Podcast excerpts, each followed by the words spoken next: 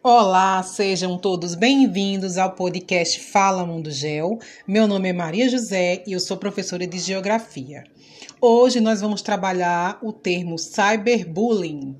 O termo cyberbullying corresponde às práticas de agressão moral organizadas por grupos contra uma determinada pessoa e alimentadas via internet. Em outras palavras, o cyberbullying é um assédio moral que corresponde à manifestação de práticas hostis via tecnologia das informações. Esse bullying virtual tem o intuito de ridicularizar, assediar ou perseguir alguém de forma exacerbada. Com o aumento do uso de redes sociais, esse tipo de prática discriminatória e vexatória tem aumentado consideravelmente nos últimos anos, sobretudo entre os jovens. Quais são características e consequências do cyberbullying?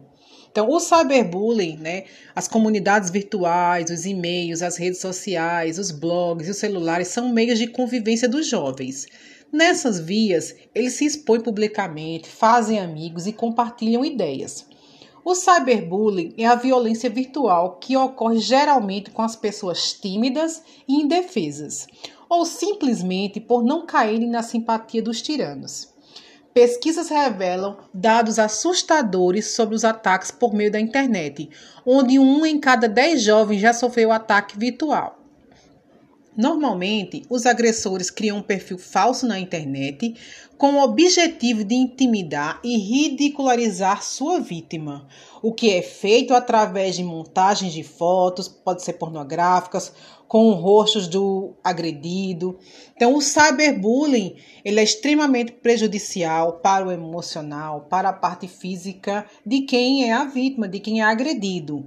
Então, isso ocorre em maior número entre os jovens, os quais apresentam grandes dificuldades de lidar com os problemas.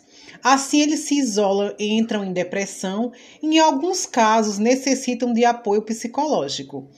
Entre adolescentes, jovens e estudantes, esses conflitos são comuns e fazem parte de afirmação de identidade. Pesquisas apontam que entre os adolescentes esse tipo de prática é mais comum nas meninas. Infelizmente, o uso da internet para organização é, de ataque à honra das pessoas tem sido uma prática muito comum.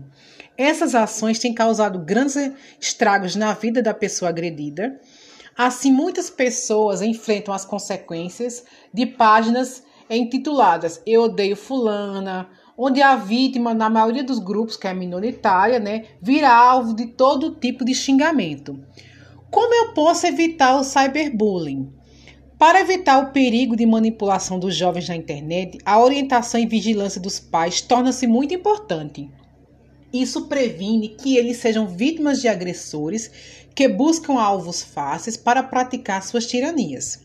Algumas práticas simples devem ser observadas, entre elas: instruí-los a não aceitar convites de estranhos nas redes sociais, comunicar imediatamente aos pais caso seja vítima de agressão online e denunciá-la ao site, evitar que exponham fotos e vídeos pessoais na rede que possam vir a ser usadas para montagens maldosas.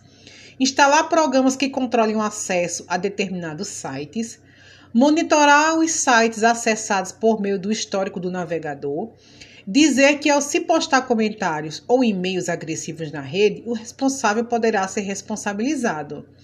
Então, pessoal, esse foi o tema de hoje. Espero ver vocês no próximo podcast. Tchau!